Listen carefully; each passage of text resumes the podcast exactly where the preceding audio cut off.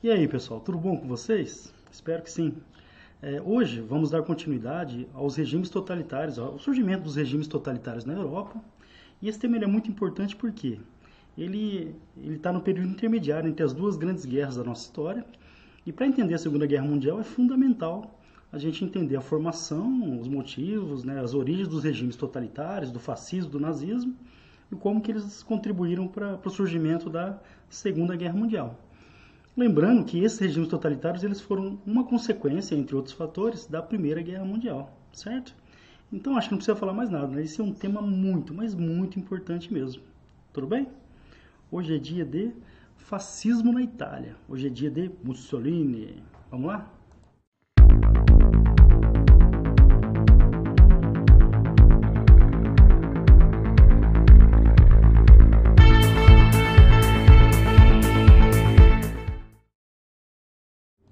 Aí, pessoal, esse cara aqui na imagem é um dos principais personagens da história. Lembrando que o personagem ele pode ter feito coisas boas ou, ou coisas ruins.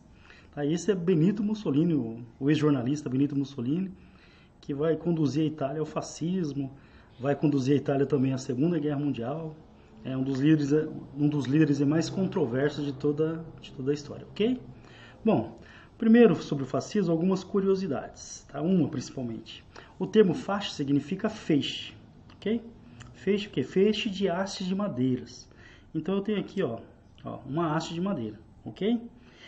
Essa, essas hastes elas eram reunidas e no meio você tinha um machado. Esse machado aí, que está aparecendo na imagem, ele é um dos símbolos do, de poder do Império Romano. Então o que, que os fascistas vão fazer? Eles vão buscar no passado do Império Romano, de glórias, o poder do Império Romano, o maior império da antiguidade, para tentar resgatar esse passado de glórias da Itália. Tá? Uma, uma motivação à população, um fator de união para a nação italiana. Tá? Então, um símbolo, um machado, que era um símbolo de poder do Império Romano. Além disso, é um feixe, né? Fa face significa feixe. Então, são várias hastes de madeira. Uma haste sozinha, olha só, pessoal, deixa eu até aumentar aqui. Uma haste sozinha não tem força. Nossa, não tem muita força ok? Muitas hastes juntas, a união, difícil quebrar, né, pessoal? Então esse vai ser um dos, olha que ilustração, esse vai ser um dos símbolos do Partido Fascista, símbolo de união do Partido Fascista Italiano, ok? Bom, entendendo a origem, a origem do fascismo na Itália. A gente tem, depois da Primeira Guerra Mundial, a assinatura do Tratado de Versalhes. Aí, pessoal, eu recomendo que vocês assistam a aula sobre a Primeira Guerra para saber a participação da Itália na, na Primeira Guerra. Olha só. Antes da guerra, surgiram algumas alianças militares. Entre elas, a Tríplice Aliança, a Alemanha, o Império Austro-Húngaro e a Itália, de um lado. E do outro lado, a gente tem a França, a Inglaterra e a Rússia. Então, eram alianças militares rivais. Quando a guerra começa, a Itália? A guerra começa entre Áustria e Rússia primeiro, teve uma, uma briga ali na Sérvia, aí Alemanha contra a Rússia. O que, que a Itália faz? A Itália ela se abstém, ela não participa da guerra inicialmente. Mas o que, que ela vai fazer depois? Olha a traição. A Itália vai entrar do lado, vai trair a aliança militar que ela tinha e vai entrar do lado da Inglaterra e da França. Ah, mas por que, que a Itália fez isso? Ela não gostava da Alemanha? Não, a Itália fez isso porque foi prometido prometido para a Itália algumas terras, né, se a vitória acontecesse, a, Itália recebeu alguns territórios. Tá? Então havia uma, haveria uma ampliação territorial. Então isso atraiu a Itália para lutar do lado da Inglaterra e da França.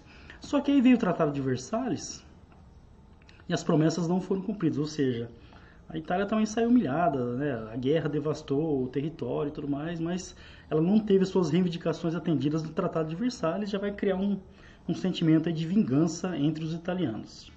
Em 1920, lembrando, né, pessoal, a Primeira Guerra ela trouxe uma grave crise econômica para a Europa. Tá? Então, a situação da, da, da, população da Europa era muito ruim. Afinal, a estrutura do, dos países europeus que foram palco da guerra estava devastada. Então, em 1920, vai estourar uma greve geral. O que é uma greve geral? É quando a maioria dos trabalhadores param, deixam de produzir. Aí vai acontecer esse fato aqui, na, na região norte da, da Itália, trabalhadores de fábricas, de, principalmente metalúrgicos, eles tomaram o controle das fábricas, assumiram o controle. uma coisa parecida com o que tinha acontecido na Revolução Russa, na, na Revolução Bolchevique. Então, havia uma ameaça. Toda essa tensão social é, trazia a ameaça da, do socialismo na Itália. De novo, população descontente, Primeira Guerra Mundial, a situação do, da população, miséria, fome, desemprego. Então, alguns trabalhadores, né, milhares de trabalhadores, eles fizeram uma greve e parte desses trabalhadores assumiram o controle das fábricas, lembrando um pouquinho a Revolução Russa. Rapaz, passou uma ventania aqui agora. No campo, muitos camponeses no sul da Itália começavam a reivindicar o quê? Reforma agrária. Aí para tudo. O que é reforma agrária mesmo? Reforma agrária é você distribuir terras para quem não tem, ou melhorar a distribuição de terras, ok? Isso aconteceu na Revolução Russa. Na Revolução Russa, a terra foi confiscada pelo Estado, pelo, pela, pelos revolucionários, e a terra vai ser coletivizada, não vai ter mais propriedade privada. Então havia essa ameaça, uma revolução socialista, uma revolução comunista dentro do território italiano. Okay? Nesse contexto, os partidos socialistas comunistas começaram a ganhar adeptos, a ganhar força. Qual que vai ser a resposta das elites, da, da classe média? Opa, peraí. Se acontecer uma revolução parecida com aquela que aconteceu na Rússia, os nossos privilégios, nossos bens, eles serão confiscados. Afinal, na Rússia, né, houve a coletivização da propriedade. A propriedade ela foi confiscada pelo Estado para ser distribuída entre os trabalhadores. Ok, pessoal? Então, havia um medo da elite que essa revolução, ou que o modelo revolucionário russo, chegasse também na Itália. Então, muitos setores, atenção agora, muitos setores da elite, das classes médias, né, dos conservadores e até da igreja católica, apoiaram o que? Partidos políticos ou líderes políticos que defendiam um modelo mais autoritário de Estado, um modelo de Estado que controlasse esses impulsos socialistas, esses impulsos comunistas. Afinal, né, pessoal, as elites não queriam saber de uma, de uma reforma comunista dentro da Itália. Então, esses grupos passam a apoiar partidos políticos e líderes que prometiam ser a solução, que evitariam uma revolução socialista na Itália. É nesse contexto né, que Benito Mussolini, que era jornalista, começa a ganhar importância. Ele vai criar, pessoal, atenção aqui, ó, o que, o que ficou conhecido como faixa de combate. Lembrando, faixa, feixe, né? O fascismo, símbolo do fascismo, união, lembram? O que é o faixa de combate ou os esquadres?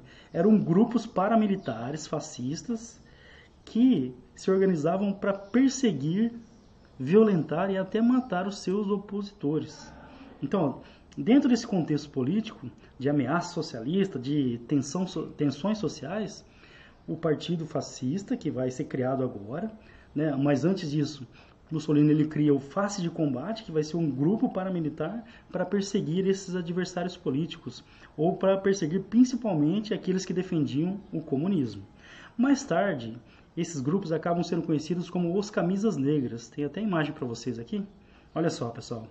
Uma marcha dos Camisas Negras. Olha a cara desse primeiro que me parece que o bicho está bravo, né, pessoal? Então, é, dentro do contexto do surgimento do fascismo, surgem grupos paramilitares, principalmente esse, que perseguiam os opositores políticos, principalmente quem?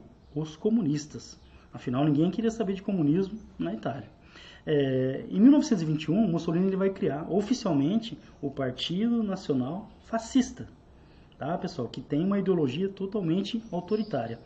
Passar do, em pouco tempo, ele já vai conseguir milhares e milhares de adeptos. E os camisas negras, ó, por coincidência eu também estou de camisa negra, é, eles começaram a ganhar a confiança de setores da sociedade, principalmente aqueles setores que tinham muito medo do avanço do comunismo. Tá? Proprietários de terra, grandes industriais, setores da classe média, inclusive da igreja também. Então, os camisas negras, esses caras aqui, eles começam a ganhar status social, o apoio da burguesia, porque combatiam a ascensão do comunismo na Itália. Entenderam o contexto, pessoal? Então, só repetindo rapidinho. A Itália está numa tensão social danada, greves operárias, ameaça comunista, ameaça socialista, o modelo liberal estava eh, em crise. Então, o que, que vai acontecer? As, a burguesia, as elites e também a classe média passam a dar apoio a partidos políticos e a líderes políticos que defendiam um modelo autoritário. Um Estado forte que poderia evitar uma ameaça socialista na Itália, ok? Bom, em outubro de 1922, o que, que vai acontecer, pessoal? O Mussolini, já um líder importante, ele vai convocar o que ficou conhecido, está em verde, pessoal. Então, ó, muita atenção. A chamada Marcha sobre Roma. Imaginem, pessoal. Olha a tensão social. 50 mil camisas negras, 50 mil camisas, camisas negras marcharam pelas ruas de Roma. Numa uma ameaça mesmo ao governo da Itália. Né? Lembrando que a Itália nessa época era uma monarquia. E quem governava a Itália era esse personagem aqui, ó. Deixa eu mostrar para vocês. Vitor Emanuel III. Esse era o rei da Itália. Aí o que, que acontece? 50 mil camisas negras lideradas por Mussolini. Né? O país numa tensão social danada. Adivinha o que, que o Vitor Emanuel III fez? Falou assim, ô Mussolini, você não quer assumir um governo, não? Ah, tô brincando, né, pessoal? Na realidade, diante dessa pressão toda dos camisas negras, o Vitor Emanuel III, sem ter o que fazer, ele vai entregar o governo para Mussolini, para que Mussolini formasse o gabinete ministerial, formasse o governo da Itália. Ou seja, o Partido Fascista chegando ao poder. Nas eleições de 1924, é, o que, que vai acontecer, pessoal? O Partido Fascista ele vai conseguir 65% dos votos. Então, o Partido Fascista, já em 1924, ele vai conseguir a maioria dos votos. Com a maioria dos votos, o Mussolini ele vai virar o Dutch. O Dutch. Tá? O que, que é o Dutch? É o líder. Tá, pessoal? Então não é o doce, hein, pelo amor de Deus. Mussolini não é um docinho, não, tá? Mussolini, com a vitória do Partido Fascista nas eleições de 1924, ele foi indicado como primeiro-ministro. Normalmente é assim no parlamentarismo. O primeiro-ministro, né, que é uma espécie de presidente, ele é sempre do partido vencedor. Como o partido vencedor foi o Partido Fascista, ele, Mussolini, vai virar o Dutch, ou seja, o líder na Itália. Ok? Bom, só que as eleições elas foram fraudadas. Né? Claramente houve fraude, houve violência, houve ameaças para que a população votasse nos membros do partido fascista. Quem reclamou bastante, quem denunciou, foram os membros do Partido Socialista, principalmente o principal líder do Partido Socialista na época, que é o Giacomo Matteotti. Adivinha o que, que aconteceu com ele? Ah, o líder do Partido Socialista falou: Ah, vocês fascistas fraudaram as eleições. Eles mataram o cara. O cara foi espancado até a morte, tá, pessoal? Então, é para mostrar como, como era a ação dos fascistas em relação aos seus opositores, né, dentro da, das diretrizes de um regime totalitário. Os opositores eles são perseguidos e de forma violenta e muitas vezes mortos. O cara foi reclamar do resultado das eleições. A pessoa essa moda pega. Bom, em 1926 Mussolini vai sofrer um atentado tentaram matar o Mussolini. Será que foi um atentado mesmo ou foi forjado? Bom, aconteceu isso muitas vezes na história. Mas o fato é que esse atentado contra Mussolini vai justificar o quê? A radicalização do regime. Então, o Mussolini vai fechar jornais, vai começar a perseguir opositores, vai proibir as greves, vai proibir os partidos políticos. Ou seja, só vai poder ter um partido na Itália. Qual partido? O Partido Fascista. Partido fascista liderado por quem? Pelo Dutch, pelo Mussolini ok? A pena de morte vai ser restaurada, né, pessoal? E muitos opositores serão perseguidos, exilados e também mortos na Itália. Então é a implantação do modelo autoritário por Benito Mussolini. Outra coisa muito importante, pessoal, foi a, a publicação desse documento, que é a Carta de Lavoro. É a Carta de Trabalho, esse é o significado, tá? Essa carta ela vai reunir as leis trabalhistas, ela vai, ela vai organizar as relações de trabalho na Itália, entre patrões e empregado. O objetivo era principalmente manter a harmonia entre os, os, dois setores, empregadores e empregados, entre camponeses e proprietários de terras, ok? Então, carta de lavoro. A principal, atenção agora, a principal característica da carta de lavoro é o corporativismo. Ah, o que, é corporativismo, pessoal? Por exemplo, um exemplo bem atual mesmo, um exemplo ruim. Por exemplo, um médico ele comete um, um erro Aí foi fazer uma cirurgia e cometeu um erro.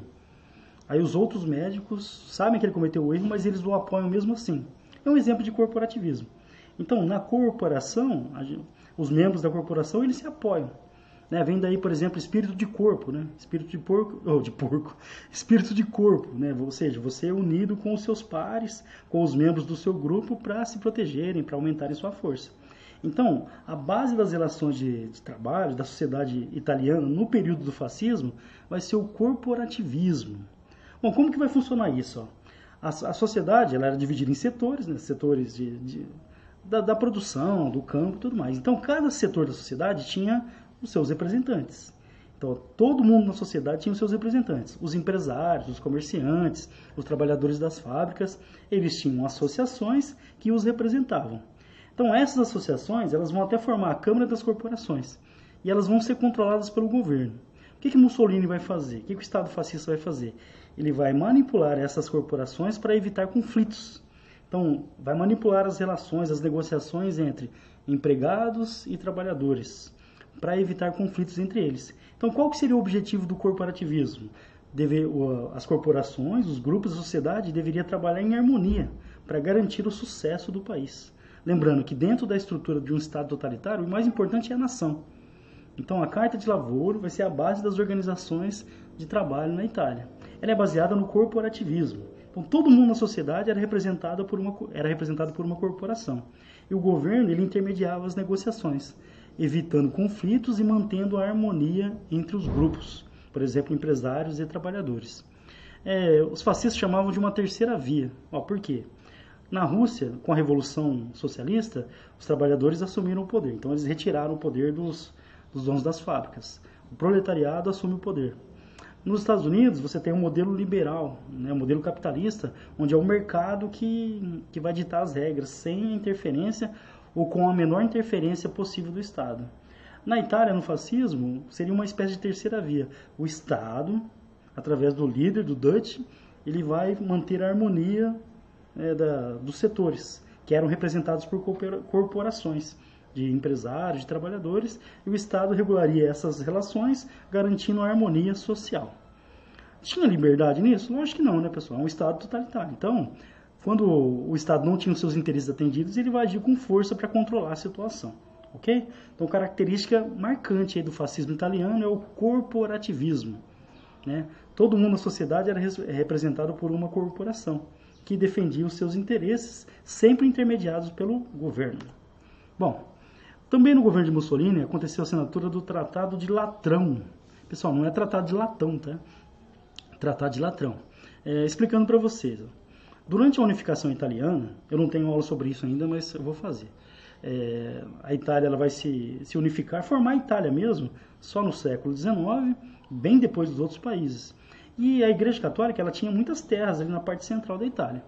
Quando a Itália foi unificada, as, as terras que eram da Igreja elas foram tomadas pelo Estado italiano ok? E a igreja ficou muito brava com isso, não aceitou, não aceitou mesmo. Então as relações entre o Estado italiano, o governo italiano, elas foram rompidas.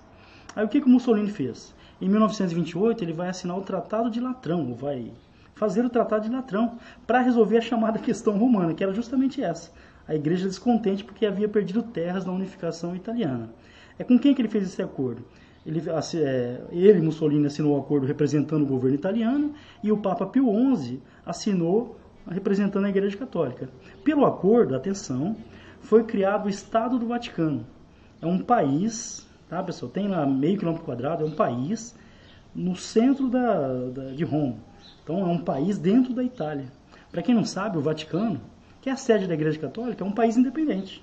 Tá? Funciona como um país independente é o menor país do mundo até hoje e ele foi criado a partir do Tratado de Latrão. A qual era o interesse de Mussolini com isso? Conseguir o apoio dos católicos também. Então a Igreja Católica apoiou o governo fascista, o governo autoritário de Mussolini, né, durante, durante um bom tempo, certo? Devido ao Tratado de Latrão. Bom, no governo, ele deu impulso à industrialização, tá? então economicamente houve avanços. Pessoal, começou uma ventania, se atrapalhar no som, perdão, tá? Então ele deu impulso à industrialização. Alguns setores da economia cresceram bastante, mas aí vem a crise de 29. Lembra? Quebra da bolsa de valores. A Itália começa o seu crescimento econômico, vem a crise de 29 que abala toda a Europa, chega na Itália também e acaba interrompendo essa fase de crescimento no governo de Mussolini.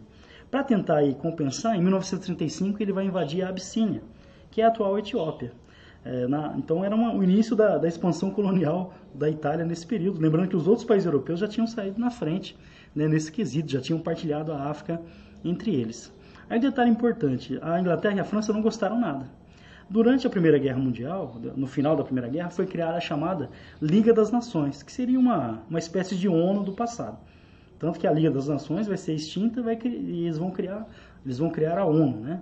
Mas a Liga das Nações ela foi criada para regular as relações entre os países europeus no pós-guerra. Com a invasão da, da Itália na Etiópia, a França e a Inglaterra promoveram sanções à Itália. Isso levou a Itália a se unir à Alemanha. Na Alemanha, onde Hitler já, já tinha ascendido ao poder e o partido nazista já tinha tomado o poder na Alemanha também. Então vai haver uma união política entre Itália e Alemanha. Só que essa história, pessoal, a gente vai contar depois, porque os, os dois países juntos vão lutar, dessa vez do mesmo lado, na Segunda Guerra Mundial. Tá? Mussolini vai ser executado durante a guerra, mas isso a gente vai contar em uma outra história. Tudo bem, pessoal? Então, essa foi a história do fascismo italiano, né, de, implantado por Benito Mussolini, um modelo totalitário implantado na Itália que acabou servindo aí de exemplo para outros países. Alguns historiadores afirmam que a Carta de Lavoro né, do Mussolini serviu de inspiração para Getúlio Vargas durante o Estado Novo, né, naquela ideia de corporativismo, tanto que os sindicatos aqui no Brasil eles eram controlados pelo, pelo governo. Tudo bem, pessoal? Bom, lembrando, hein, pessoal, foco no vestibular, foco no Enem. Qualquer dúvida, espero que tenha ajudado, óbvio. Qualquer dúvida é só entrar em contato pelos vários canais. Acertei. Tá bom? Ó, beijo do professor Fabião. Vamos juntos construir a história, uma história de liberdade. É isso, pessoal? Tchau.